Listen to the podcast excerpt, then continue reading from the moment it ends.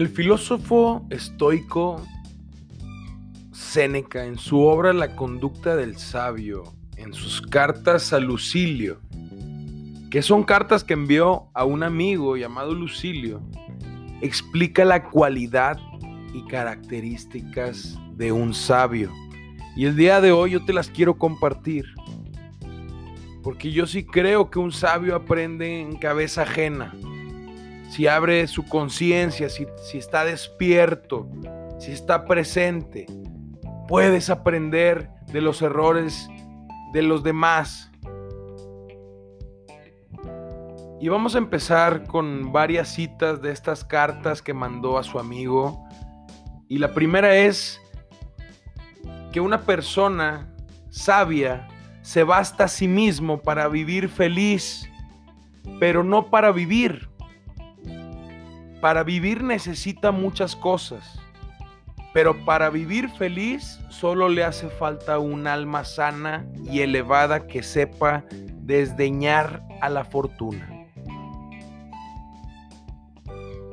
También menciona que para una persona sabia lo más importante es su interior, o sea, el alma.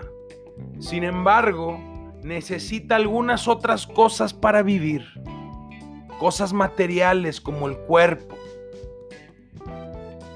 En una carta menciona que al sabio le hacen falta las manos, los ojos y muchas otras cosas indispensables para los usos cotidianos. Pero no siente necesidad de ninguna de estas cosas, ya que sentir una necesidad es hacerse esclavo de ella. Para el sabio no existe nada necesario. No necesita. Una persona sabia guarda todos sus bienes dentro de sí mismo. Y Seneca también afirmó que es cierto que el sabio vive unido a su cuerpo, pero en su parte mejor está alejado de él ya que sus pensamientos vuelan por las alturas. Lo que siempre te digo, no confíes, no te identifiques con tu mente. No eres tu mente, no eres tu cuerpo. No eres ni tu nombre. Te lo pusieron, imagínate. El bien supremo no busca sus medios fuera de sí mismo es dentro de su propia casa donde es honrado y surge por entero de sí mismo. En cuanto al hombre busca una parte de él fuera de sí mismo, cae bajo la esclavitud de la fortuna. El sabio se repliega en sí mismo, queda en compañía de sí mismo, con tal de que pueda ordenar las cosas a su gusto El sabio se basta solo.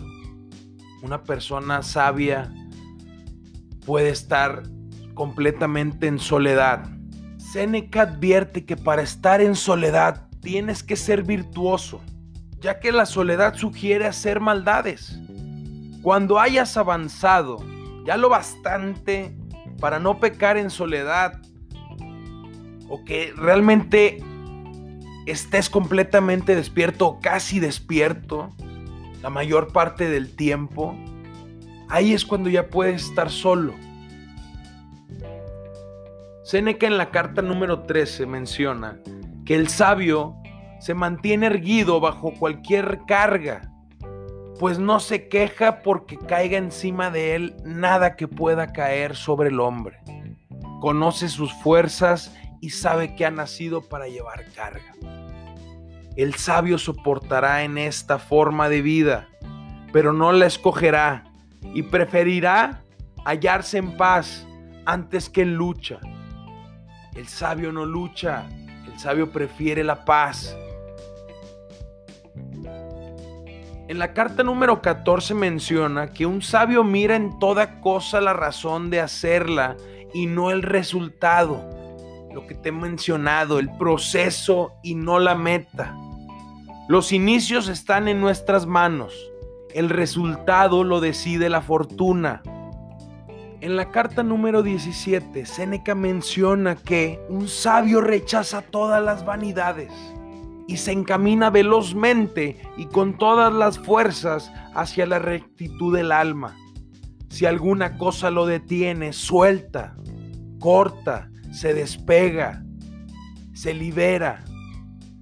Para ser sabio hay que deshacerse de lo superficial, vivir en la sencillez para cultivar el interior en la sana soledad. Séneca decía que aunque tuvieras dinero, te aconsejaba vivir como pobre. Afirmó que si quieres cultivar el espíritu, precisa que seas pobre o que te hagas semejante a ellos. En la carta número 51, Séneca menciona que hay que cuidar las costumbres y los hábitos es menester que elijamos un lugar no solo saludable para el cuerpo, sino también para las costumbres. Existen también lugares que el hombre sabio o que está en proceso hacia la sabiduría debe rehuir como inadecuados para las buenas costumbres. Es menester que hagamos cuanto sea posible para huir muy lejos de los excitantes de los vicios es menester que endurezcamos nuestro espíritu, que lo apartemos muy lejos de las seducciones del placer. Por último, no hace cosa alguna de mala gana. Escapa la necesidad por el hecho de que el sabio quiere de un buen grado aquello a que puede obligarle.